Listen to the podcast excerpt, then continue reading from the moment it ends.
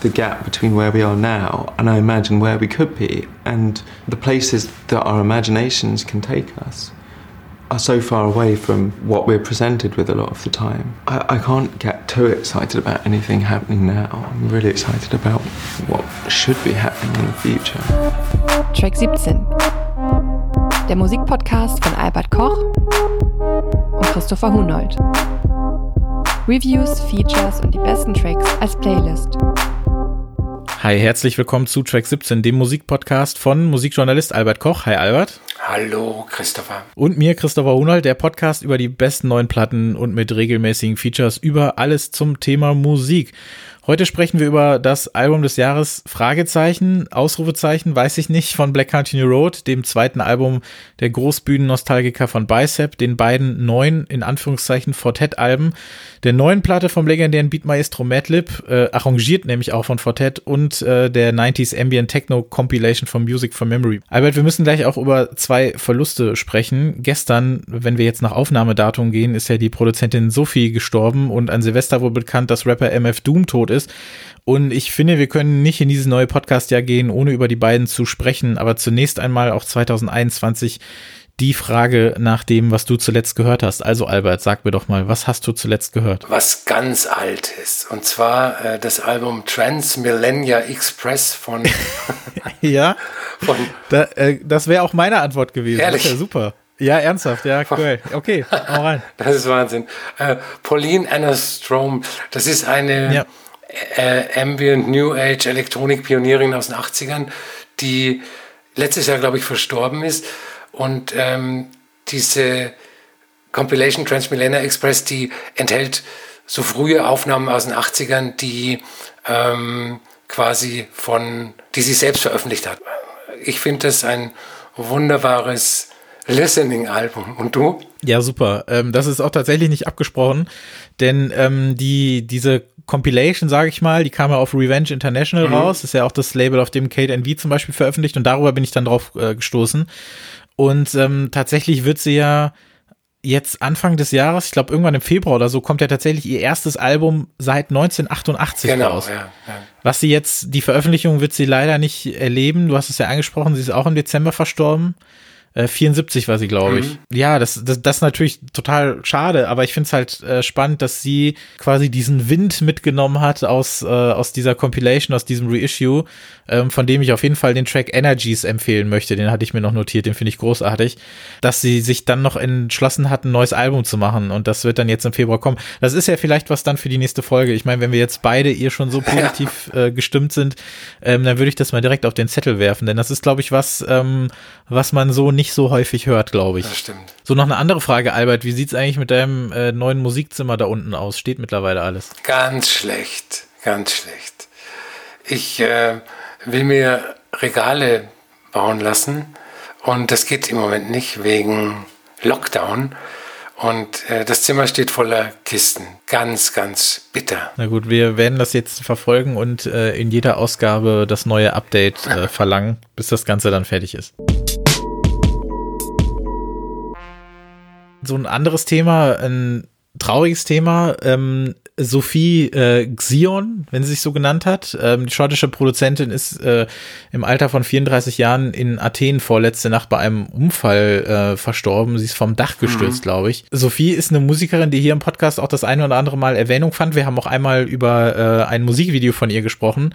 Daran erinnere ich mich noch. Und ähm, ich glaube, dass sie beziehungsweise ihre Musik oder beziehungsweise die Art, wie sie Musik gedacht hat und produziert hat, gar nicht so unwichtig ist für das, was wir hier machen. Kannst du mal kurz erklären, wer Sophie war und warum sie so wichtig auch für die Zukunft der Popmusik oder der elektronischen Musik immer noch sein wird? Ja, also ähm, ich muss vorausschicken, ich habe, ähm, es erscheint dieser Tage ein Ortega-Remix vom, sagen, vom größten Hit Bip von äh, Sophie und ich habe den auf die Playlists ähm, genommen, ohne natürlich zu wissen, dass sie dann ein paar Tage später sterben wird. Ähm, sie war Anfang, Mitte der 10er Jahre das große neue Ding, äh, auch verbunden mit dem Hype vom äh, Label PC Music. Und sie mhm. hat halt so ein, eine wunderbare Art von so Avantgarde Bubblegum Elektronik Pop gemacht. Und ähm, die, das Avantgardistische äh, zeigt sich jetzt, zeigt sich auch bei diesem Ortega Remix, der gar nicht so avantgardistisch klingt, sondern sehr, sehr, sehr poppig klingt. Ähm, sie hat von Anfang an gesagt, sie ähm, will keine Remixe haben von ihrer Musik, was dann später nicht eingehalten wurde, weil es gab ein Remix-Album vom ersten Album. Und äh, wie gesagt, keine Remixe außer Ortega machen, äh, machen einen Remix. Ähm, mir haben die frühen 12 Inches auf ähm, äh, PC-Musik, die ich tatsächlich besitze, ähm, haben mir besser gefallen als das erste und jetzt wahrscheinlich auch einzige Album von ihr, das dann ein paar Jahre später entstanden ist, weil äh, sie für mich radikaler waren. Also ein, ein, eine wahnsinnige Art von Neudenken von, von elektronischer Musik in, in alle Richtungen. Also wie gesagt, einerseits avantgardistisch, andererseits ähm, Elektronik, Mickey Mouse, Pop und dann die, kam natürlich auch noch der Glam-Faktor dazu, weil sie ja eine wahnsinnig äh, glamouröse Person war ich fand's, ich fand's halt ziemlich krass, dass der Einfluss, den sie hatte, dass der nicht nur jetzt auch die nächsten Jahre nachwirken wird auf äh, quasi unsere Bubble oder auf die elektronische Musik oder sonst wie, sondern dass der halt auch im Pop so groß war. Ne? Sie hat für Madonna produziert, mhm. für Charlie XCX, sie hat aber auch für für Vince Staples produziert und ähm, also nicht nur Namen, die man sonst mit ihr in Verbindung bringen würde, wie zum Beispiel Aka oder du hast ja auch ne, diese PC-Music-Geschichte äh, erwähnt, die ja Anfang der 10er Jahre so aufkam, wo dann auch zum ersten Mal so futuristischer Pop dieses Label auch so verdient hat. Also wo nicht aus Versatzstücken von früher oder so irgendwas zusammengesetzt wurde, um zu sagen, so klingt die Zukunft, sondern halt auch eine ganz andere Art von, ähm, von Musikproduktion irgendwie entstanden ist. Und ich finde das bei Bip halt so großartig zum Beispiel, was halt wirklich dann auch der erste und finde ich immer noch beste Track ist, den ich von ihr gehört habe. Das ist so ein genialer Ohrwurm. Also Musik, die halt immer nach übermorgen eigentlich klang, auch eben weil sie sich nicht an dem bediente, was das ähm, heute und, und gestern ausmacht. Und ähm, ich habe auch gestern, als ich mich dann noch weiter damit beschäftigt habe, was eben auch die Leute so ähm, schreiben zu ihr oder der Musik oder so, ich habe dann auf ähm, Twitter noch einen Ausschnitt aus einem Interview mit ihr gefunden. Und ähm, den fand ich halt halt total spannend, weil sie da auch selber ähm, davon gesprochen hat, wie sie mit ihrer äh, Monomaschine, hieß das, ja, Musik produziert hat, also quasi wirklich mit, mit Wellenform irgendwelche, ähm, irgendwelche Gebilde gebaut hat, die dann zu Sounds wurden und sonst was, was mich dann tatsächlich auch ein bisschen an Ortega erinnert hat. Sie hat dazu gesagt, just like a sculpture machine, not like a computer pretending to be a band from the 70s or whatever. Ne, weil sie dann auch gesagt hat, so, warum müssen wir immer irgendwie so obsolete Instrumente äh, nachbauen oder emulieren? Also Kickdrums und Claps und so, brauchen wir das eigentlich? Macht ja eh keiner. Und ähm, das sind so Gedankengänge, die halt super spannend gewesen sind und die sich, finde ich, gerade auch auf dem 2018er Album, also das erste richtige Album, so wirklich gezeigt haben, wo du dann auch erst, ja, auch erst viel später merkst, was du da eigentlich abgefahrenes gehört hast und das trotzdem halt so einen Pop-Charakter hatte. Dazu kommt halt einfach auch, dass sie, ähm, glaube ich, für die, ähm, für die Trans-Community, glaube ich, eine extrem äh, wichtige Figur gewesen ist. Das äh, können und sollen Leute besser beschreiben, die, ähm, deren Perspektive da auch wichtiger ist als jetzt unsere, aber trotzdem äh, soll das mal erwähnt gewesen sein jetzt hier an der Stelle. Ähm, aber nichtsdestotrotz musikalisch äh, abgefahren. Ich bin nicht von allem immer Fan gewesen, das könnte ich jetzt auch nicht behaupten, aber nichtsdestotrotz hätte es mich einfach wahnsinnig fasziniert, wie ihre Musik auch in den nächsten zehn Jahren irgendwie Platz findet in allem anderen, was wir so mögen. Und ich finde auch, wir kommen nachher, wenn wir über Bicep sprechen, es gibt tatsächlich einen Track auf dem Album, der hat mich dann auch so ein bisschen daran erinnert oder an dem, was, äh, glaube ich, ihre Musik auch ausmacht. Da, ähm, mal gucken, ob du das dann auch so gehört hast. Aber ähm, ja, es ist auf jeden Fall ein super krasser Verlust und ich meine, was für ein Freak-Accident einfach. Sehr, sehr, sehr, sehr traurige Geschichte. Und wir haben am 31. Dezember tatsächlich noch, so war es zumindest für mich, ähm, haben wir eine Nachricht bekommen, dass schon zwei Monate zuvor, nämlich am 31. Oktober, äh, Daniel Dumal verstorben ist, den wir alle wohl eher als äh, MF Doom, als Metal Face Doom kennen. Und man hat immer gesagt, Doom ist so der Lieblingsrapper deiner Lieblingsrapper. Das äh, haben auch A Tribe Called Quest, glaube ich, nochmal gesagt ähm, äh, im Zuge ihres Gedenkens an, ähm, an MF Doom. Und ähm, auch wenn er jetzt vielleicht in der letzten Dekade eher als guter Feature-Gast zu haben war und das Sequel zum legendären Matt Villainy-Album zusammen mit Madlib, über den wir ja heute auch nochmal reden werden, ähm, nie ganz fertiggestellt wurde, es ist halt, also ich muss sagen, das war, das hat mich echt getroffen. Also, weil für mich war Doom so einer der prägenden Rap-Figuren der 2000er, wo man dann auch so denkt, also ich sag mal so, ich bin ähm, ich bin so ein 90s-Kid und dann wächst man dann irgendwie auch so ein bisschen mit dem 90s-Hip-Hop auf und denkt natürlich dann auch, das ist so die goldene Ära, bla bla bla. Und dann kommt man in dieses äh, Viva MTV-Zeitalter der 2000er, wo sich dann der Rap und der Hip-Hop auch noch so ein bisschen verändert hat, aber dann hast du halt trotzdem von unten, sage ich mal, kommen dann so Figuren wie Doom, ähm, der dem Ganzen dann so einen ganz eigenen Anspr Anstrich äh, verpasst. Und ich fand halt dieses Cartoonige, dieses ultra kreative und gefühlt zu 100 Prozent eigentlich nur aus Referenzen, aus Popkulturreferenzen bestehende ähm, Hip-Hop-Ding Mitte der Nullerjahre, gerade über so Labels wie Stones Throw oder eben auch wie Leute wie, wie Dilla oder Madlib oder so. Das war für mich halt so ein, so ein Rettungsanker auf jeden Fall, ähm, der halt für mich ähm, halt diesem Genre dann nochmal so viel gegeben hat und das hat sich halt über lange Jahre gehalten und ich meine, der hat zwischen der 2004, glaube ich, alleine waren es vier Alben, die rauskamen, also Matt Villainy, dann hm, Food kam raus und dann nochmal zwei andere Platten unter anderem Namen und das, äh, das war halt so krass und ähm, der hat, glaube ich, in seinem Leben auch einiges mitmachen dürfen und müssen. Äh, sein Bruder ist früh gestorben, sein Kind ist gestorben und alles. Und man weiß auch nicht, das hat die Familie nicht bekannt gegeben, woran er gestorben ist. Es geht uns natürlich auch nichts an. Aber ich muss sagen, dass ähm, Doom jemand ist, der echt fehlen wird, weil der so eine, so eine ganz eigene Stimme auch im wahrsten Sinne des Wortes, weil ich glaube, die Stimme erkennt man aus, aus Hunderten sofort. Ähm, also das ist, äh, das ist echt, echt scheiße, wenn ich das mal so sagen darf. Ähm, du bist ja jetzt nicht der größte Hip-Hop-Hörer, aber Doom ist dir doch sicher auch des Öfteren begegnet im Laufe der Jahre, oder? Ja, also vor allem, ich höre Hip-Hop, aber wenn er kein Hip-Hop ist. Also klingt jetzt ein bisschen blöd. Also wenn, er praktisch über die Grenzen rausgeht, äh, was wir dann wahrscheinlich bei Madlib auch ähm, ansprechen werden.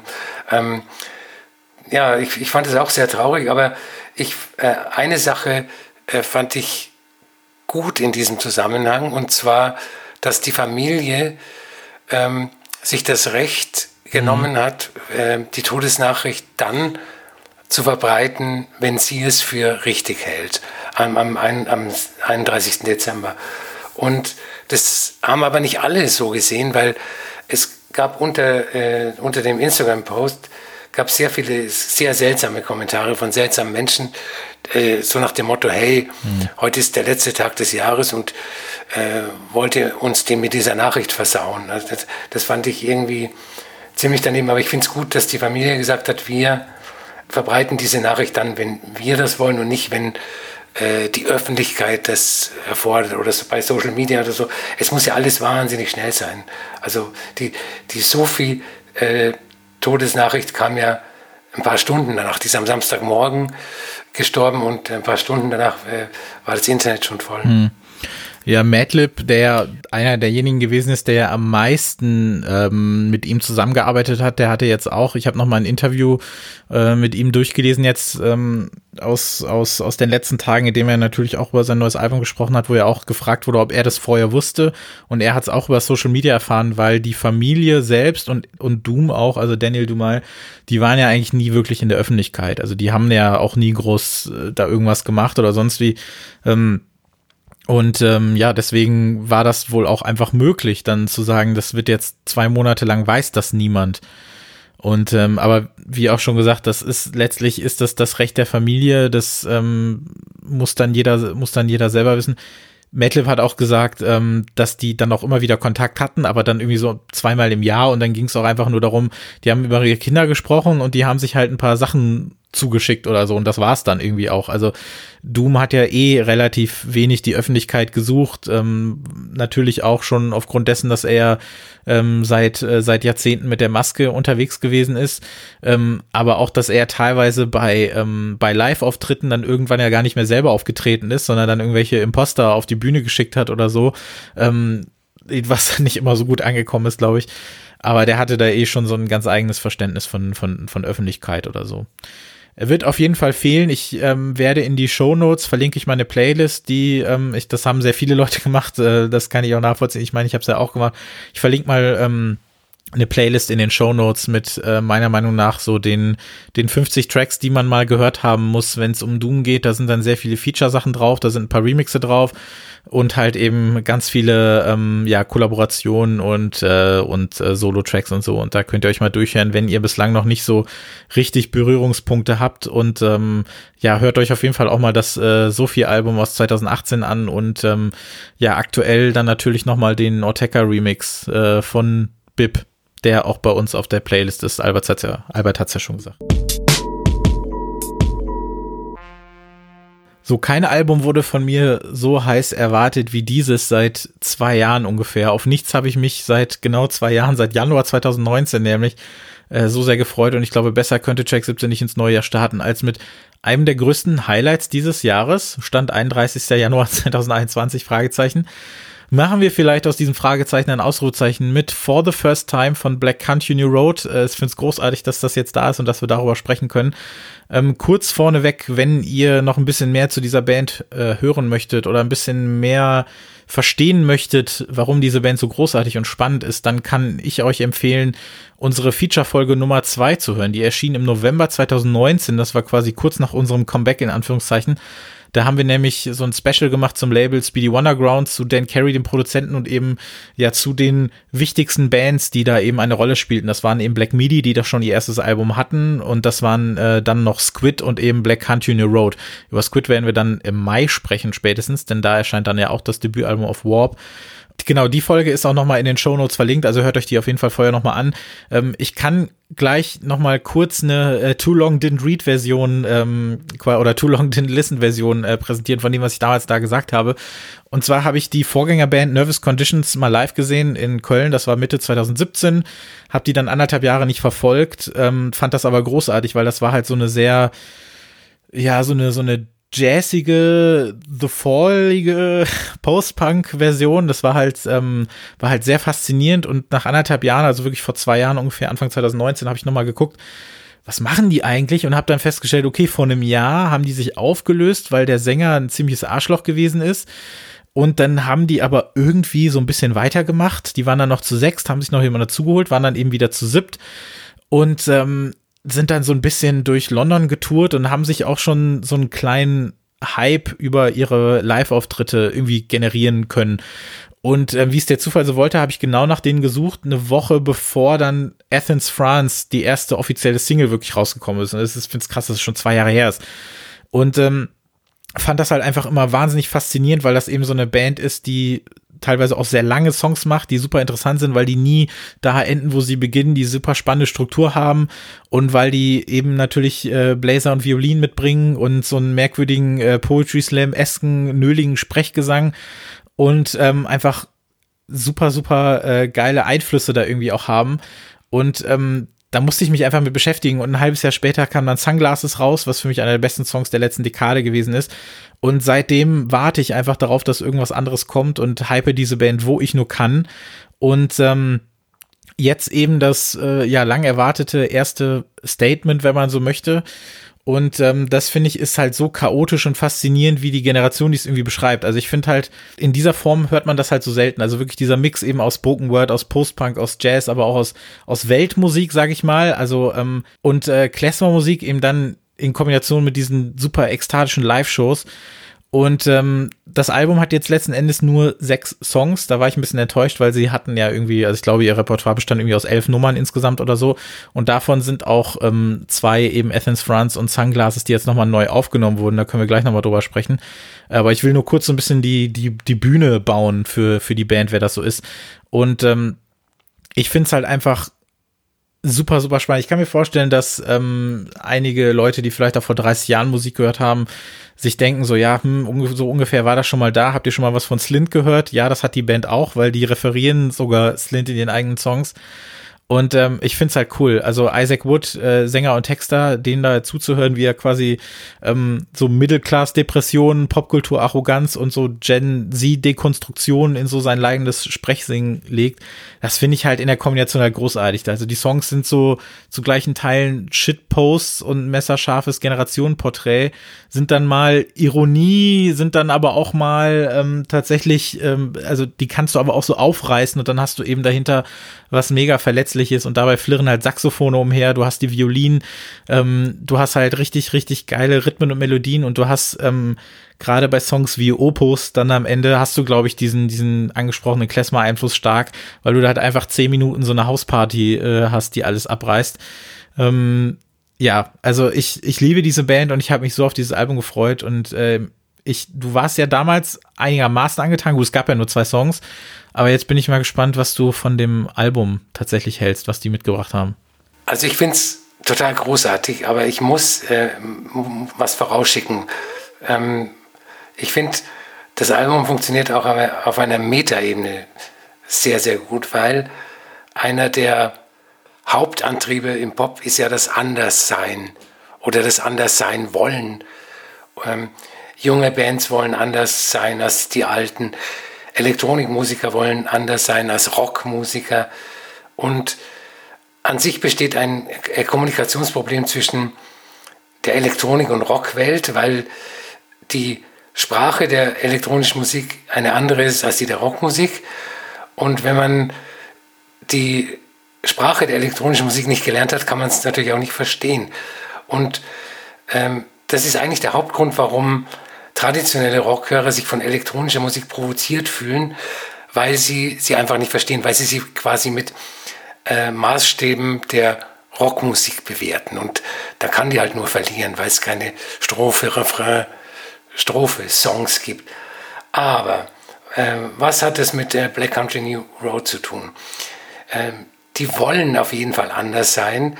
Äh, anders wäre die Musik auch nicht zu erklären. Das ist äh, kompletter Outsider-Rock, äh, mit dem man traditionelle Rocker wahrscheinlich noch mehr ärgern kann als mit elektronischer Musik, weil ähm, sich Black Country New Road äh, zwar am Vokabular des Rock bedienen, aber damit Satzkonstruktionen bilden, die man äh, nur sehr selten gehört hat. Also, und Dazu kommt die Instrumentierung, die nicht Rock ist, die Songstruktur, die nicht Rock ist. Ähm, zum Album äh, For the First Time, schöner Titel für ein äh, Debütalbum. Ähm, Alben, die mit einem Instrumentalstück beginnen, sind mir schon mal grundsympathisch. Und ähm, For the First Time beginnt mit einem Instrumental, das auch so heißt, Instrumental. Und ähm, damit wird äh, schon damit wird gegen alle Rockgesetze verstoßen. Also erstmal Instrumental Rock muss Gesang haben. Im, Im, Mittelpunkt steht eine Art von, von orientalischer Musikphrase, die bis zum Erbrechen wiederholt wird und dann äh, mit Saxophon und Geige in eine komplette Kakophonie mhm. geführt wird. Also allein in, in dem äh, Instrumental steckt schon alles, was diese Band ausmacht. Ähm, wer auf äh, klassische Rocksongs steht mit Stro äh, Strophe, Bridge, Refrain, ähm, der kann bei Black Country New Road sofort wieder weggehen. Kein Song endet so, wie er begonnen hat. Ich, ich, ich höre Anklänge an, an Captain Beefheart, an The Pop Group, äh, an, mhm. an, ambitionierten Art Rock von Thundergraph Generator, Postpunk, Jazz und alles mögliche. Also, und ähm, die Band beherrscht auch das Spiel mit der Dynamik perfekt. Laut, leise, schnell, langsam, äh, bombastisch, minimalistisch. Es ist alles in äh, dieser kurzen Spielzeit drin. Was auch gegen das Rockgesetz verstößt, das hast du äh, schon angesprochen. Sie haben ihre ersten beiden Singles ähm, Sunglasses in Athens, France neu aufgenommen. Das ist eigentlich was, das ist ja ein absolutes No-Do. Sowas macht man einfach nicht. Jetzt kann man darüber streiten, welche Versionen die besseren sind, aber ich finde ans. Die alten. Finde find ich auch. Aber ich finde die Idee, die Idee grundsätzlich gut. Es passt vom Sound her. Also was mich am meisten, ähm, also ich finde das Album, aber das ist dann auch wirklich eine bewusste Entscheidung. Also ich habe das tatsächlich auch schon vor vor anderthalb Monaten oder so zum ersten Mal hören dürfen und mir ist sofort aufgefallen, dass das Album klingt wie eine Live-Show.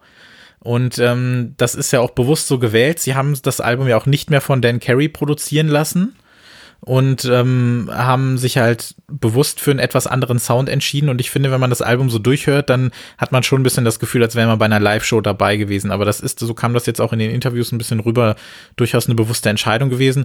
Und gerade bei Athens France und äh, Sunglasses wurde ja auch inhaltlich doch einiges geändert. Also ich glaube, einige der bekanntesten Textzeilen äh, wurden, sage ich mal, doch sehr stark entschärft. Ähm, die, die Texte wurden etwas entsexualisiert, wenn man das so sagen kann. Und ähm, ich weiß nicht, woran das jetzt letztlich liegt, ob das, ob Isaac Wood die Zeilen mittlerweile ein bisschen unangenehm sind, ähm, ob er die ein bisschen zu prollig gefunden hat. Ich finde, dass sie im Kontext eigentlich immer sehr gut funktioniert haben weil äh, er sich nie als etwas positioniert hat, ähm, was er gerne wäre oder sonst wie, sondern ähm, er hat das Ganze ja schon auch immer ganz gut gebrochen mit seinen Texten und der, der Art, wie er das vorgetragen hat. Deswegen fand ich das eigentlich nicht besonders problematisch, hat er letztlich aber trotzdem gemacht. Ähm, finde ich, finde ich okay. Ich finde halt einfach nur so, wie Sunglasses klingt, also das Original aus 2019, das geht nicht besser. Und ähm, so stelle ich mir den Song vor, wenn ich ihn live hören würde. Das hoffe ich, dass ich das auch irgendwann schaffen darf. Wahrscheinlich in diesem Jahr mal wieder nicht beim Haldern, aber keine Ahnung, wann, wann das dann das nächste Mal ist. Aber ich glaube, das ist genauso wie Black Midi, dass ich die auch unbedingt live sehen muss. Und ja, so hat man jetzt so, so einen kleinen, so einen kleinen Teaser, wie das dann äh, letzten Endes ähm, klingen mag. Ähm, noch was, ähm, nicht nur zu dem, wie es klingt, sondern auch wie es aussieht. Ist dir so ein bisschen was an den Musikvideos und an den äh, Coverfotos aufgefallen von der Band? Mir ist was aufgefallen, aber ich äh, bin nicht drauf gekommen. Also das Cover ist mir sehr bekannt vorgekommen, aber ich habe keine Ahnung, auf was das anspielt die haben eine ganz interessante, ähm, ein ganz interessantes Konzept gewählt. Das war auch schon bei Sunglasses so. Also die äh, 7 Inch gab es irgendwie in, ich glaube, da gab es irgendwie 500 Stück von und die hatten dann von irgendwelchen GoPros, die sie gesammelt haben oder irgendwelchen, was weiß ich, irgendwie Stockfotosachen oder sonst was. Die haben halt ähm, einfach irgendwie random Fotos genommen und die aneinander geklebt und das war dann das Video. Und das war so ein bisschen die Geburtsstunde von dem, von dem Style, den die jetzt so durchziehen. Denn wenn du dir zum Beispiel jetzt die neueren Videos anschaust von äh, Science Fair und von Track X, dann sind das alles nur Stockaufnahmen. Mhm. Und zwar auch solche, die so ein bisschen den Eindruck erwecken, als würde da jemand ähm, ja, würde da jemand irgendwo in den USA aufwachsen, sag ich mal, und ähm, irgendwie vielleicht Anfang der 2000er auch oder so und würde die ganze Zeit American Football hören. So ein bisschen in die Richtung geht das und das finde ich auch so einen ganz interessanten Kontrast, weil das halt so was sehr Amerikanisches plötzlich bekommt und ähm, halt, ja, also so weit weg ist von dem, wo sie eigentlich herkommen oder wie auch immer. Und die haben, es war dann letztendlich so, dass irgendein Amerikaner auf die zugekommen ist und gesagt hat, so, ich mache das jetzt für euch und ähm, hat dann auch von so einer ähm, Fotoseite und zwar von ähm, und zwar haben die von so einer Fotoseite Unsplash oder so, das ist auch so ein Stockfoto äh, oder Stock-Footage-Anbieter, ähm, einfach nur die Bilder genommen. Das heißt, das Coverfoto ist einfach irgendein Stockfoto oder sowas. Und alle ähm, Videoinhalte und sonst was oder alle äh, Promo-Bilder oder wie auch immer, das ist alles, das ist alles Stockmaterial aber auch dann auch als solches gekennzeichnet durchaus. Also das ähm, finde ich dann auch irgendwie eine ganz nette Idee zu sagen, dass wir uns jetzt nicht so unbedingt in den Vordergrund drängen, sondern halt einfach irgendwas zeigen, aber dieses irgendwas verfolgt halt trotzdem irgendwie einen Ansatz. Und das, da, es bildet sich halt trotzdem so ein ganz bestimmtes Bild. Und wenn du dir auch das Video zu Track X anguckst, das verlinke ich auch gerne in den Show Notes, dann hast du das Gefühl, das passt alles so gut zusammen, aber als bist du trotzdem gerade irgendwie so ein 17-jähriger Teenager, ähm, der in den USA aufwächst oder sowas. Also ich finde es irgendwie sehr, sehr speziell alles. Aber es passt, es passt gut zusammen. Und ähm, ansonsten reicht's mir ja auch, wenn sie äh, selber dann auf der Bühne stehen, im Gegensatz zu MF Doom irgendwann mal äh, und da ihre Musik spielen, dann bin ich ja auch äh, bin ich ja auch relativ, äh, relativ glücklich. Wer übrigens Athens France in der Originalversion hören möchte, kann das eigentlich, kann das nicht mehr online tun, sondern Er müsste sich dann die äh, Speedy Wonderground Compilation holen, auf ähm, der der Song ist, denn äh, die Band hat sich gewünscht, dass der Song tatsächlich gelöscht wird von allen Streamingdiensten.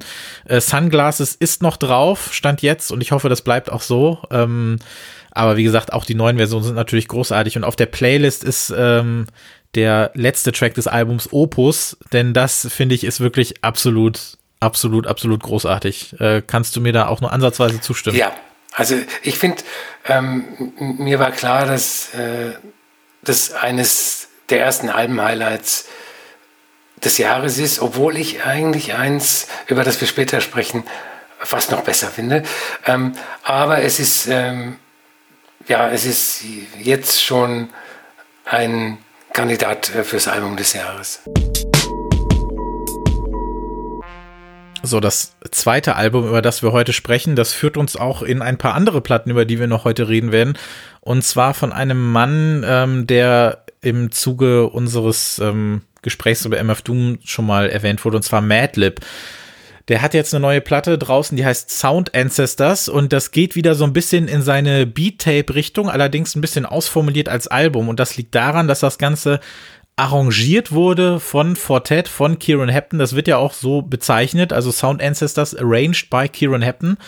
Und ähm, Madlib ist ja einer der Produzenten, der, glaube ich, wie niemand sonst so irre viel Material anhäuft und so viele Projekte und Releases gleichzeitig am Laufen hat. Ich glaube, während wir hier sprechen, äh, erscheinen vermutlich noch drei weitere Alben von ihm.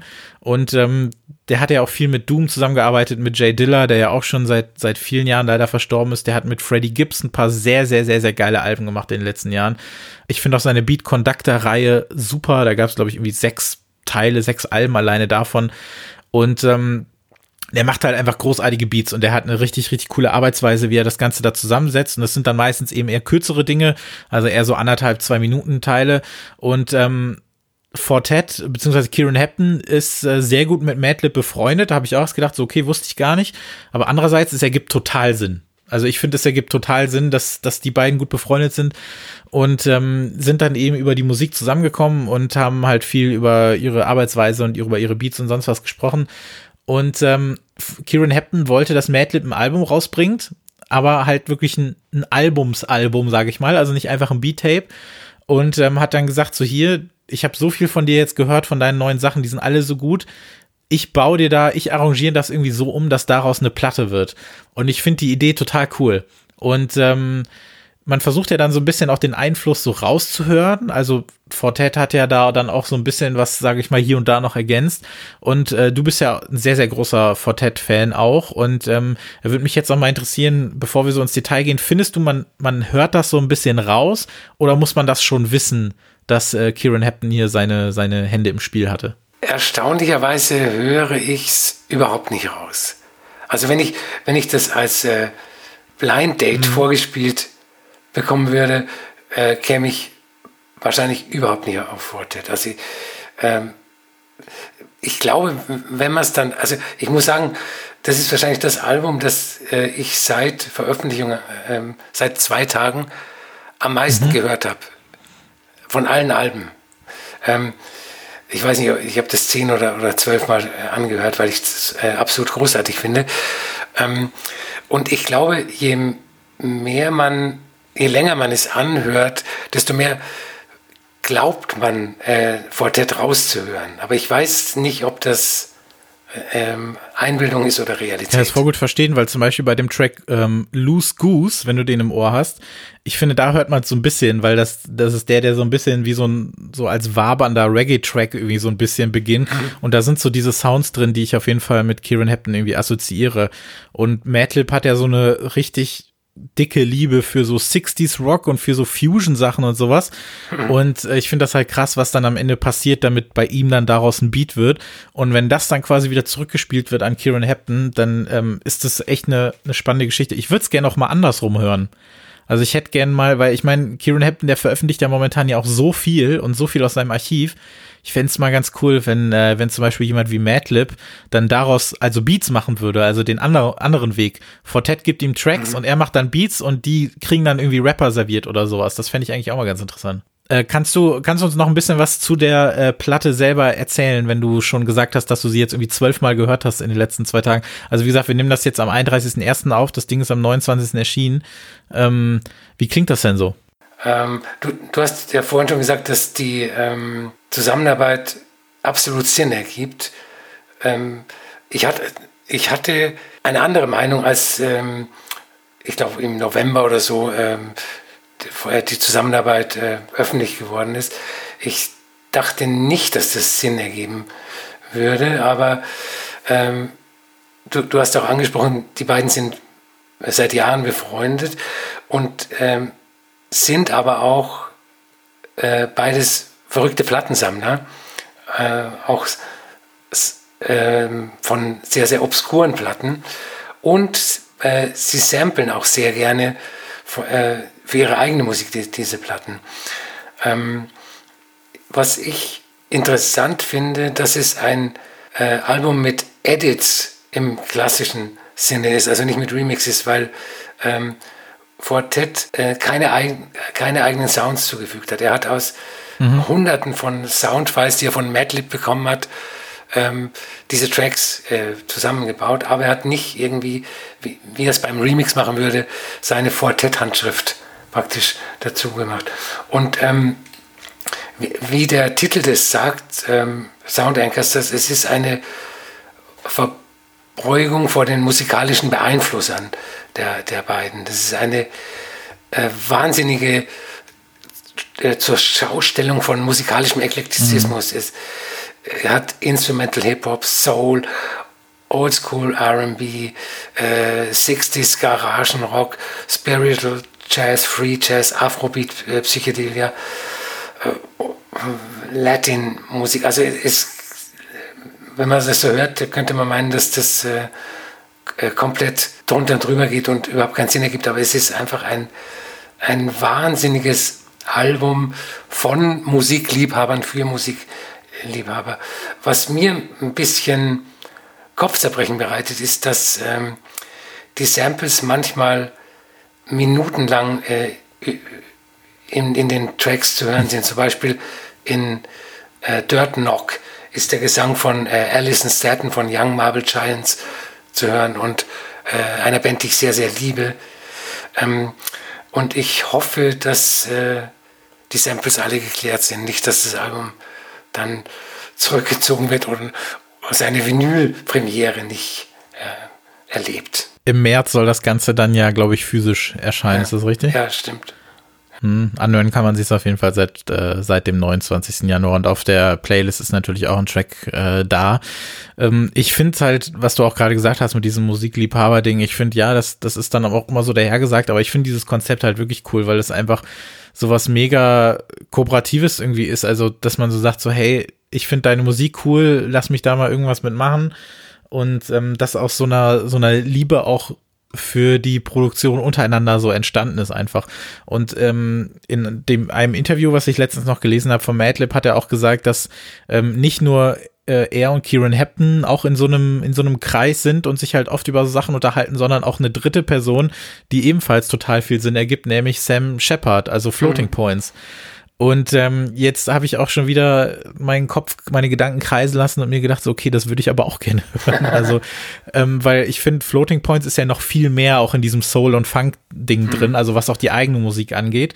Ich meine, was das Auflegen angeht, ist da Kieran Hepton auch ganz vorne mit dabei, aber was so die eigene Musik angeht, ist da Floating Points ja nochmal noch mal ein Stück woanders und äh, das könnte ich mir auch richtig gut vorstellen. Ich meine, vielleicht von mir aus kann Floating Points das Album, was wir jetzt kriegen, einfach remixen, wäre ich auch schon zufrieden äh, wenn die drei gerade zuhören, da gehe ich ja mal ganz stark von aus, dann ähm, äh, bitte äh, bringt das doch mal auf den Weg. Da haben wir beide, glaube ich, sehr große Lust drauf. Ähm, das wird jetzt ein wunderbarer Übergang, wie beim perfekten äh, DJ-Set. Wir haben äh, zwei neue Alben von äh, Fortet, Parallel und A71 ähm, die Ende letzten Jahres veröffentlicht worden sind. 2020 ähm, war ein sehr produktives oder besser gesagt outputreiches Jahr für Fortet. Im März hat er äh, das neue Album 16 Oceans veröffentlicht, was man jetzt eigentlich schon wieder vergessen hat durch die äh, durch die Vielzahl der anderen Veröffentlichungen.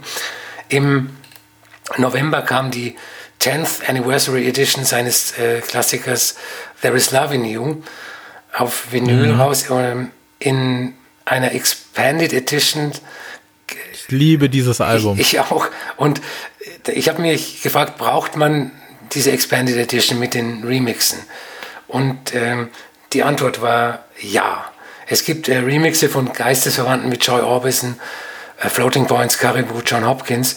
Und ähm, Bonus-LP wirkt wie ein eigenständiges Album, das äh, das Original ergänzt. Also die, die kann man wunderbar anhören. Ja.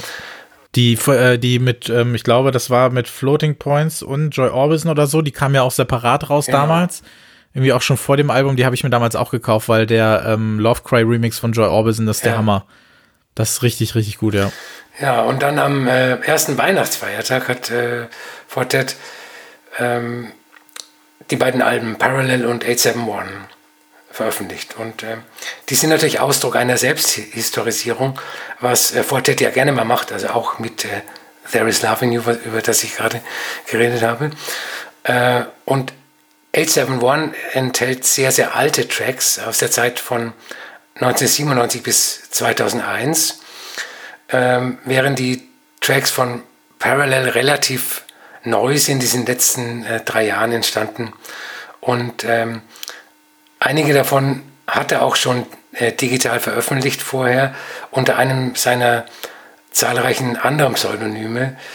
Äh, und das ich beim besten Willen nicht aussprechen kann, das ist dieses Monster-Pseudonym mit diesen, mit diesen kryptischen ja. Symbolen. Äh, ja. Kann man auch ganz schwer auf Spotify finden. Ähm, das äh, Schlüsselstück auf Parallel ist fast 27 Minuten, Minuten lang und heißt Parallel One. Also die Stücke sind alle nur ähm, durchnummeriert. Und ähm, das ist eine Art von Ambient oder das, was Fortet darunter versteht, es gibt ein blubberndes Synthesizer-Motiv, das sich nur sehr, sehr langsam verändert und ein paar Minuten vor Schluss zu einem äh, gewaltigen Drone wird. Die anderen Tracks sind vergleichsweise kurz und äh, das sind immer beatlose Soundstudien, dann äh, dieser typische äh, Deep House, für, die, für den äh, Fortet steht, äh, Einflüsse von UK Garage und, und alles, was so seinen Sound ähm, ausmacht. Und ähm, auch wenn Parallel nicht ganz so lieb, lieb in, klingt wie 16 Oceans, sondern äh, viel rauer als äh, das, was man vielleicht von ihm sonst gewöhnt ist, ist 871 das experimentellere Album. Da gibt es Tracks, die einfach neues Rock sind, äh, dann wieder so liebliche Folk-Stücke. Es gibt Feedback-Gitarren, äh, Vintage-Synthesizer-Gebliebe, äh, Post-Rock-Songs und äh, nur ganz, ganz selten dieses organische Gebimmel, das so die, die früheren Arbeiten von äh, Fortet auszeichnet.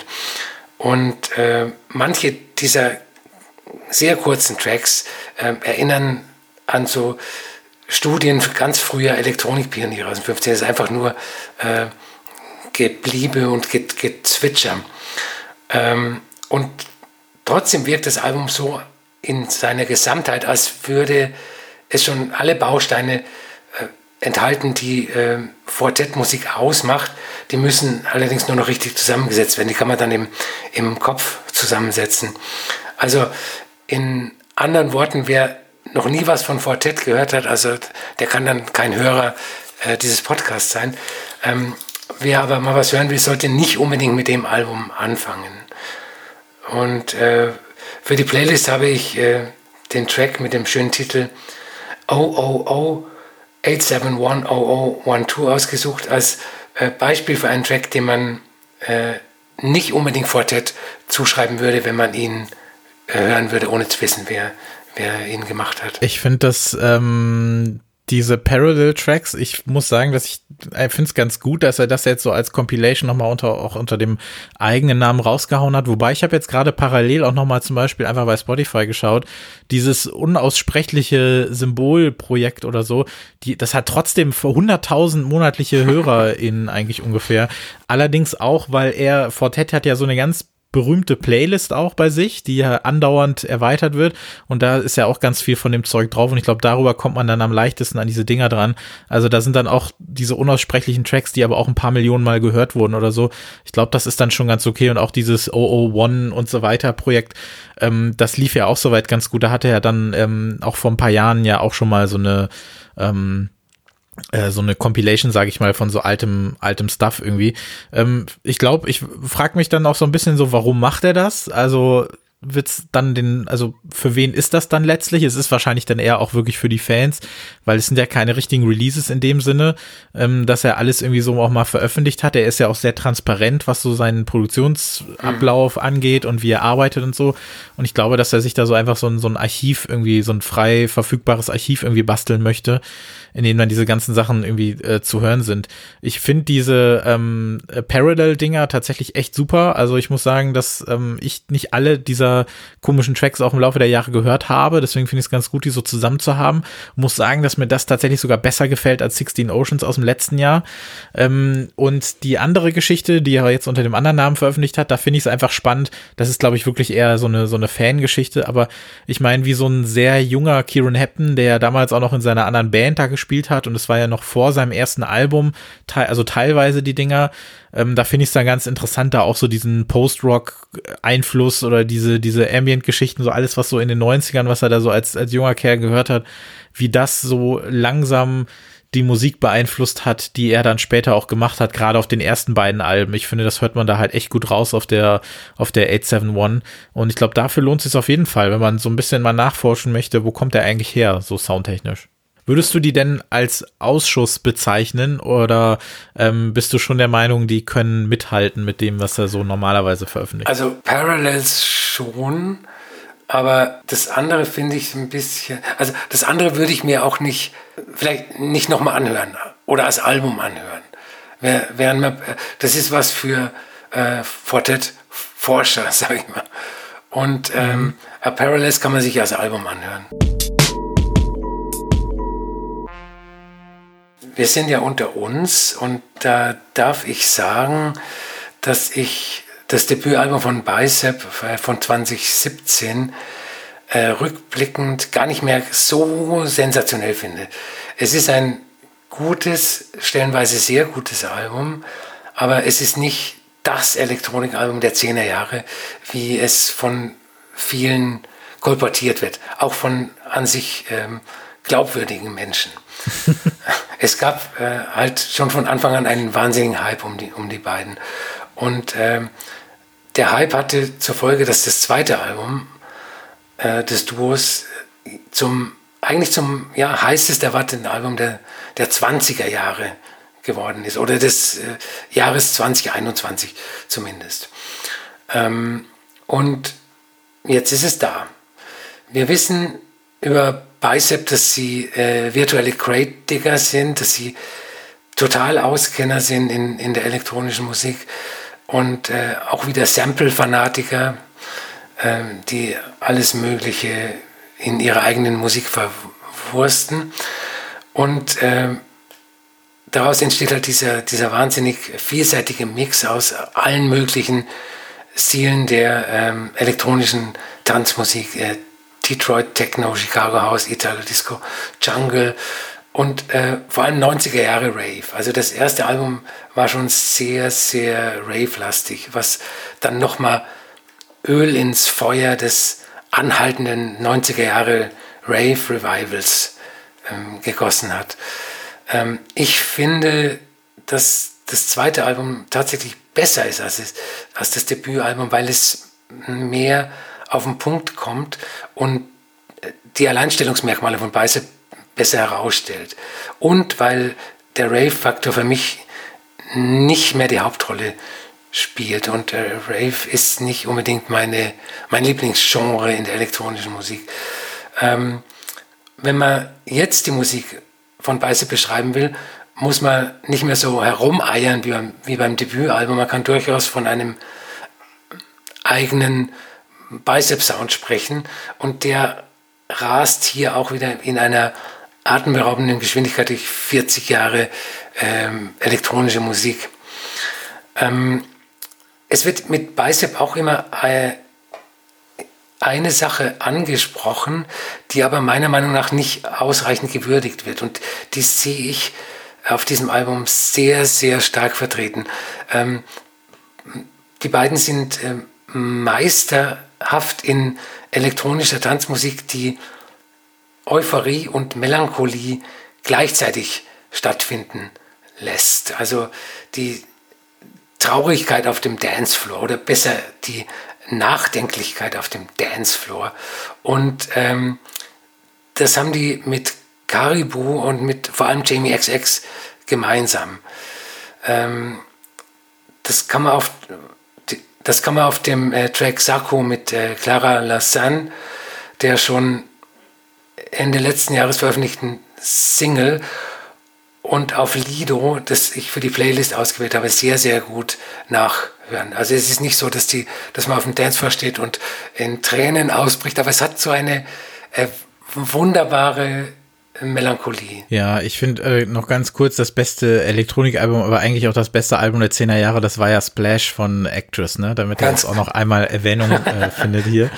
Ganz ähm, genau das kann natürlich nicht Bicep gewesen sein, das ist ja klar. Ähm, wobei ich ja nach wie vor finde, dass äh, Glue äh, so ein großartiger, großartiger Track ist, der, finde ich, diese Rave-Nostalgie äh, wunderbar auch nicht nur äh, in Kombination mit dem Video so zusammenfasst. Ähm, ich finde es immer noch interessant. Wir haben ja auch 2017 hatten wir ja das Album in der Vorstellung. Dann haben wir auch in unserem ersten Feature damals so ein bisschen versucht zu ergründen, warum Biceps so eine große Nummer geworden sind. Und ich glaube, viel von dem, was du so gesagt hast, spielt da wirklich auch rein. Also, dass die, dass die so ganz viele Leute auf einmal abholen, die alle so ein bisschen ihren Teil erlebt haben oder ihn gerne erlebt hätten, mhm. was so, ähm, was so Tanzmusik oder so Live-Musik angeht.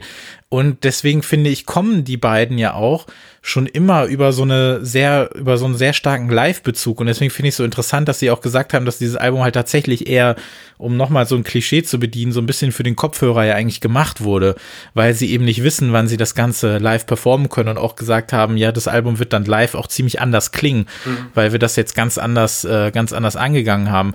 Das finde ich dann schon äh, interessant, dass sie das da so gemacht haben, weil sie hätten natürlich jetzt auch noch ein halbes Jahr warten können. Also ich weiß nicht, ob das Label sagt so, ähm, äh, ihr dürft jetzt auch irgendwie im, im Sommer, im Spätherbst, im Spätherbst oder so, wenn jetzt doch mal wieder einer für die Tür darf oder so, sondern nee, es kommt halt jetzt Ende Januar quasi raus. Also es ist ja schon, äh, schon ganz interessant. Also auch nicht, dass sie jetzt so diesen Vorlauf haben mit Festivals oder so und die werden die Dinger ja jetzt auch nicht in den Festival Sommer tragen können oder so. Das finde ich dann schon, finde ich dann schon spannend, dass sie das dann so gemacht haben.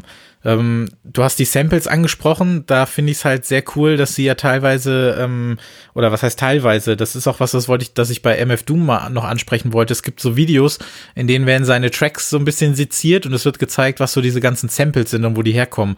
Und das finde ich wahnsinnig faszinierend und ich finde es bei Bicep auch ganz cool, dass sie da auch so offen mit umgehen, denn auf ihrer Webseite gibt es ja auch quasi so eine Sample Library oder sowas. Mhm. Die werde ich auch gerne mal in den Shownotes verlinken.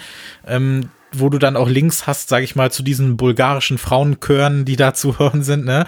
Oder diese, diese Drummusik aus Malawi oder was sie da alles hatten. Ähm, das finde ich ganz cool, dass sie da auch offen mit umgehen und nicht so, nicht so was Elitäres da draus machen, so, ey, wir sind jetzt hier die Ultra-Digger oder sonst was. Ich meine, in Zeiten des Internets, ich klinge jetzt gerade, als wäre ich irgendwie 50 und äh, hätte so eine Computersendung im ZDF oder so, aber es ist ja sowieso alles für jeden findbar oder so, wenn du die richtige Quelle hast. Also dementsprechend muss man da auch gar nicht so sein.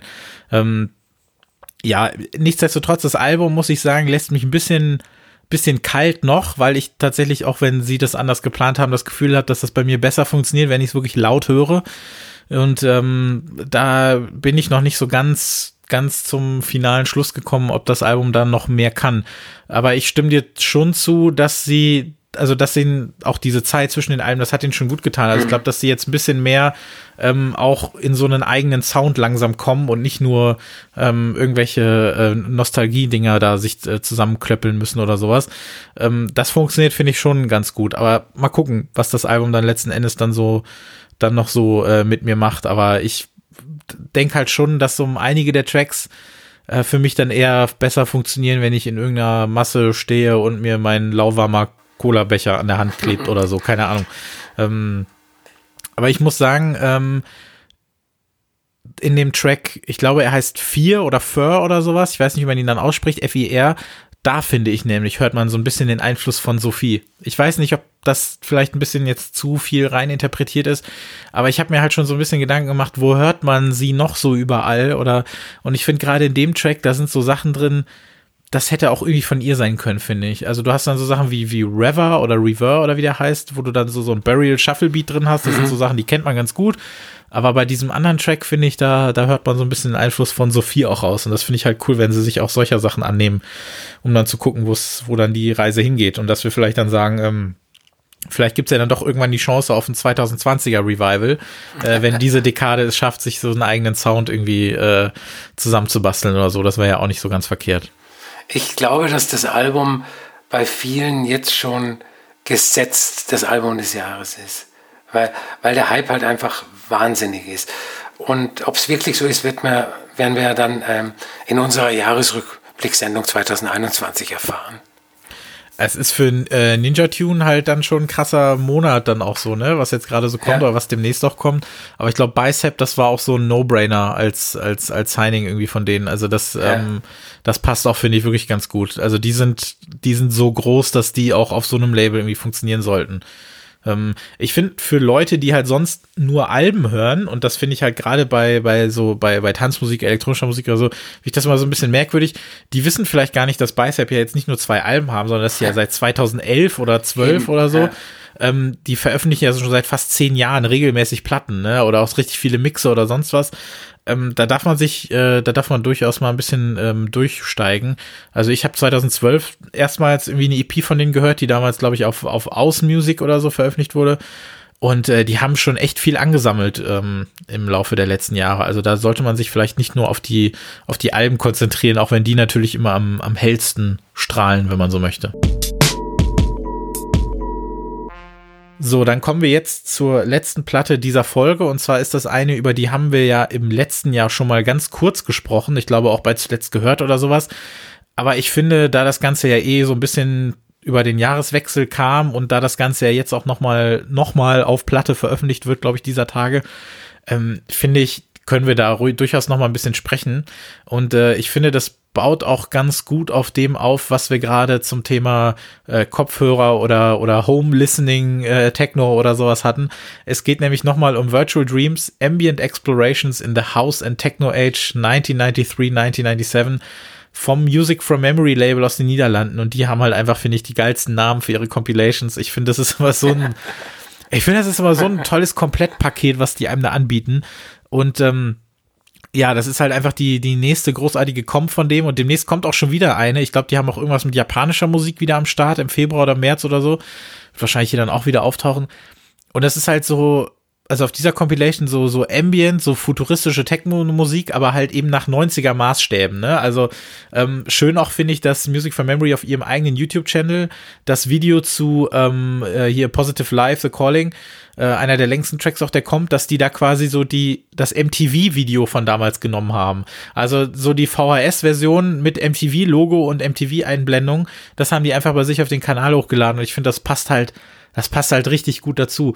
Und ich finde, ich war ja damals, sag ich mal, äh, zwar am Start, aber nicht dabei, weil 1993 war ich vier beziehungsweise fünf und habe das nicht so mitbekommen, äh, sag ich mal sowieso, wie sich, äh, wie sich, sag ich mal, äh, Techno so aus der aus der Krippe langsam äh, ins Jugendzimmer geboxt hat, aber auch was dann eben diese andere Art von, von, von Techno oder von Ambient-Musik angeht. Da würde mich einfach mal interessieren, kannst du dich denn noch so ein bisschen dran erinnern, wie das war, als Techno, sag ich mal, ins Wohnzimmer gekommen ist? Wie, also, wann gab's da so ein bisschen diesen, diesen Bedarf auch äh, nach dieser Art von Musik? Ich glaube, ähm, also Ambient war ja unter Techno-Menschen lange ein Schimpfwort. Das war so Klangtapetenmusik und, und äh, stand eigentlich im, im, im krassen Kontrast zu, zum äh, Four to the Floor Beat. Aber es gab schon Anfang der 90er Jahre, Thomas Köhner äh, fällt mir da sofort ein, ähm, gab es so die ersten neuen, jungen, damals jungen äh, Ambient-Musiker. Und das ist das hat sich eigentlich durch die ganzen 90er Jahre gezogen. Also nicht als das Wahnsinns-Revival. Ähm, das kam dann eigentlich erst so Anfang, Mitte der Nullerjahre. Seitdem kann man von einem ähm, ja, leichten Ambient Revival sprechen, das im Laufe der Jahre immer stärker geworden ist. Und ja, mir, mir fällt da ein, äh, The Orb, die nicht ähm, auf der Compilation drauf sind, die waren natürlich in den 90ern ganz, ganz groß mit ihrem äh, psychedelischen Hippie Ambient Techno für die After Hour. Ja. Ich finde es halt dann, also die Frage auch deshalb, weil ähm, in den, in den Liner Notes, also ich finde das halt vom Konzept her eigentlich schon auch interessant, also dieses Ganze drumherum, weil ähm, so ein bisschen auch die Rede davon ist, dass ja die Chill-Out-Rooms, wenn man die jetzt einfach mal auch so äh, bezeichnen möchte, als Ort halt natürlich, ich will es nicht Problem nennen, aber natürlich, dass die oder dass an der Funktion dieser Musik beziehungsweise seiner Eigenschaften selbst das Problem liegt, weil die, du, du die Musik nicht losgelöst gehört hast, sondern durch durch die Wände, durch die Türen mhm. eben noch dieser wummernde Sound der mhm. anderen Floors kommt. Das heißt, du hast du, du hast, der Kontext war halt immer klar, indem du diese Musik gehört hast und dadurch wurde es auch so ein bisschen Gebrauchsmusik oder sonst was. Und indem du die Musik dann aber eben auch nach Hause verlagern konntest oder in dem Fall wie jetzt, wo du ja auch keine andere Wahl hast und das Ganze eben auch bald 30 Jahre zurückliegt oder 25 Jahre und ähm, du dann auch zum Beispiel auch im Heimgebrauch dann langsam auch immer diese Visuals hattest, wo du diese 90er äh, äh, CGI-Animation drin hattest. Dadurch hat sich ja dann schon auch so ein bisschen der Fokus auf die Musik selber gelegt und weniger von diesem Gebrauchsaspekt oder so. Ich finde das schon ganz interessant. Wie hast du das, hast du das irgendwie so ein bisschen miterlebt, dass, oder als du dir, sag ich mal, weil es gab ja auch von Warp ja diese Compilations, Artificial Intelligence gab es ja auch einige, ähm, und auf dem Cover selbst hast du ja dann auch quasi so ein Musikzimmer, auf dem so ein Sessel zu sehen ist und so. Da würde mich jetzt dann auch einfach mal interessieren, ähm, also wie, wie ist für dich so der Übergang relativ leicht gewesen, dass du dir die Musik dann auch zu Hause so selber anhören wolltest oder ähm, hat, ist dir das irgendwie schwer gefallen am Anfang oder wie hast du das allgemein erlebt? Ähm, es ist mir eigentlich sehr leicht gefallen, weil ich, ich habe schon früher als Kind diese Art von Musik zu Hause gehört. Also die, die, die, diese ganzen Berlin School Acts, ähm, Tangerine Dream, Klaus Schulze und so weiter und so fort. Ähm, es war eher wie ein ja, Zurückkommen auf, auf diese Art von Musik. Ähm, jetzt nochmal auf diese äh, Compilation zurückzukommen. Ähm, es gibt da so ein paar Tracks, die finde ich richtig cool. Zum Beispiel eben der, der auch auf der Playlist ist. Äh, One Ski nenne ich es mal, von Richard H. Kirk. Und auch ähm, ja, das, also was für mich so ein bisschen so Disketten-Dub habe ich mir auch beschrieben, würde ich das irgendwie nennen. Oder Human Mesh Dance Infinity finde ich geil, weil das so, so ein Slow-Mo, so ein Dschungel-Science-Fiction-Ding irgendwie ist. Ich finde, das hat schon was. Gibt's äh, für dich noch so ein paar andere Highlights auf dem Ding? Weil äh, auf der Vinyl-Version sind ja 17 Tracks drauf, auf der digitalen ja nur 11. Das äh, finde ich einen sehr interessanten ähm, Einwand. Ich ähm, muss sagen, also Ambient ist ja an sich äh, als Musik konzipiert, die ja, die ja eigentlich sogar äh, Klangtapete sein soll. Äh, äh, Erik Satie, der, auf, auf den dieser ähm, äh, Ausdruck zurückkommt, hat äh, Möbelmusik gemacht. Ich, ich, ich, weiß nicht, wie das, äh, wie das Stück, ich, ich kann es nicht auf Französisch sagen, aber der Titel ist Möbelmusik, mhm. ein klassisches Stück in, in vier Teilen. Und ähm, er wollte, dass die Musik wie ein zusätzliches Accessoire, ein zusätzliches Möbelstück im Raum stehen soll. Und bei der Uraufführung ähm, hat er sich darüber geärgert und hat die Leute beschimpft, weil sie sich hingesetzt haben und zugehört haben. Hat gemeint, sie sollen jetzt aufstehen, äh, herumlaufen und sich unterhalten und so. Und äh, dafür war ja diese Musik gemacht, also um, um an die äußersten Ränder des eigenen Bewusstseins irgendwie zu kommen. Um auf die Frage zurückzukommen, ähm, ich finde, bei dem Album ist die Musik der Star, nicht die Musiker, obwohl mit Richard H. Kirk, dem ähm, Kopf der legendären Industrial-Helden äh, äh, Cabaret Voltaire, und D ist ja auch äh, drauf unter seinem, seinem äh, mhm. bürgerlichen Namen David Mufang. Äh, einige Stars in Anführungszeichen drauf sind. Äh, ich glaube, der, der, der Star ist die Musik und da muss man wirklich dem Menschen, der dieses Album kompiliert hat und vor allem auch die Reihenfolge der, der Tracks festgelegt hat, es klingt wie aus einem Guss. Also das ist ein langes Stück für mich. Und ähm, ja, um, es gibt also wenn man sich dann auf die einzelnen Tracks ähm, konzentriert, dann gibt es natürlich schon einige, auf denen äh, ganz, ganz groß mit fetten Edding New Age geschrieben steht. Und äh, das macht aber überhaupt nichts, weil in, in diesem Gesamtkontext ist äh, auch der ein oder andere cheesy Track äußerst stimmig. Und ich habe das Gefühl, dass ähm, die Geduld mit dieser Art von Musik in den letzten Jahren auch wieder größer geworden ist. Ich glaube, dass es dann auch okay ist, das zu machen. Ähm, kompiliert hat das äh, Jamie Tiller, das ist einer der Mitbegründer von Music from Memory, der hat sich darum gekümmert und ähm, hat da in den letzten Jahren halt viel zusammengesucht und sich auch dann genau überlegt, wie das Ganze angeordnet werden sollte und gehört werden sollte. Und da kann ich nur immer und immer wieder betonen, dass Music from Memory halt einfach äh, für mich, finde ich, somit das Beste dieser Reissue-Labels ist, weil das halt einfach so cool ist, wie die sich da äh, immer ähm, reindenken und das Ganze dann auch ähm, zu so einem richtig, richtig schönen Paket machen, was man dann auch super gerne in den Händen hält. Also ähm, haben sie mal wieder sehr gut gemacht. Und was ich vorhin einmal erwähnte, ähm, die nächste Compilation, die ansteht, diese japanische äh, Heisei no Oto, Japanese Left Field Pop from the CD Age, 1989, 1996. Also wenn das nicht schon wieder was ist, was man sich auf den Unterarm tätowieren möchte, dann weiß ich auch nicht. Aber ähm, da äh, werden wir dann vielleicht ich ja auch noch. Ich liebe den Ausdruck CDH. Zum Ende der Sendung kommen wir dann nochmal zu unserer Playlist, denn Track 17 ähm, besteht ja eigentlich immer so aus 17 Musikempfehlungen, wenn man so möchte, ganz dem Namen nach. Also wir sprechen über fünf Platten in der Folge, haben dann aber auf unserer Spotify-Playlist, die heißt Track 17 Playlist zum Podcast, die natürlich auch in den Shownotes und sonst überall verlinkt ist, ähm, immer 17 neue Songs, aktuelle Songs, über die wir dann nochmal sprechen möchten oder die wir kurz empfehlen möchten, weil das zu Releases gehört, ähm, ja, die dann nicht nochmal Platz in der Folge gefunden haben. Aber ich finde es tatsächlich bemerkenswert. Wir sind ja jetzt Ende Januar beziehungsweise Anfang Februar. Wenn ihr das am Erscheinungstag hört, ist der fünfte, zweite.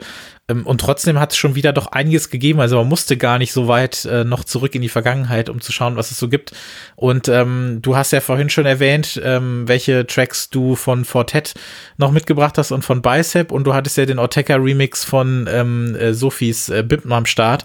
Was gibt's denn sonst noch? Äh, diesen Monat von dir? Ich habe äh, einen Track von Aka, die ja in den letzten Monaten wahnsinnig viel Zeug rausgehaut hat. Unter anderem den Remix eines, den eigenen Remix eines Tracks, der umgerechnet auf äh, vier CDs passen würde. Ich glaube, sechs Stunden oder, oder so dauert er. Und äh, die hat eine neue EP. Und beim äh, Titeltrack Madre ist äh, Oliver Coates dabei, der ist ein Cellist und Laptop-Musiker, der ähm, dessen Soloplatten ich auch sehr, sehr empfehlen kann. Und äh, das ist ein sehr interessanter Track, der, der gar nicht mal so crazy und abgefahren ist wie die letzten Tracks, die AK gemacht hat. Ähm, dann habe ich noch äh, Carmen Villain mit ähm, einem Song Everything Without Shadow von ihrer neuen EP. Ähm, das ist ein ehemaliges Model aus Skandinavien, die seit ein paar Jahren ähm, weirde, äh, experimentelle elektronische Musik macht. Die, die, müsste man auch mal näher beleuchten. Und äh, Emika hat eine neue, eine neue EP zusammen mit Paul Frick.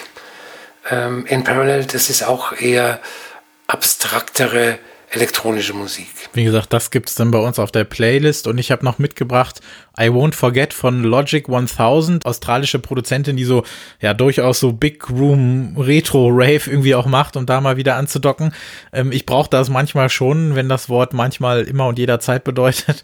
Und ähm, ja, wenn mir das auch zugleich Tränen in die Augen treibt, wenn ich weiterhin daran erinnert werde, dass ich das äh, nicht außerhalb meiner vier Wände hören darf.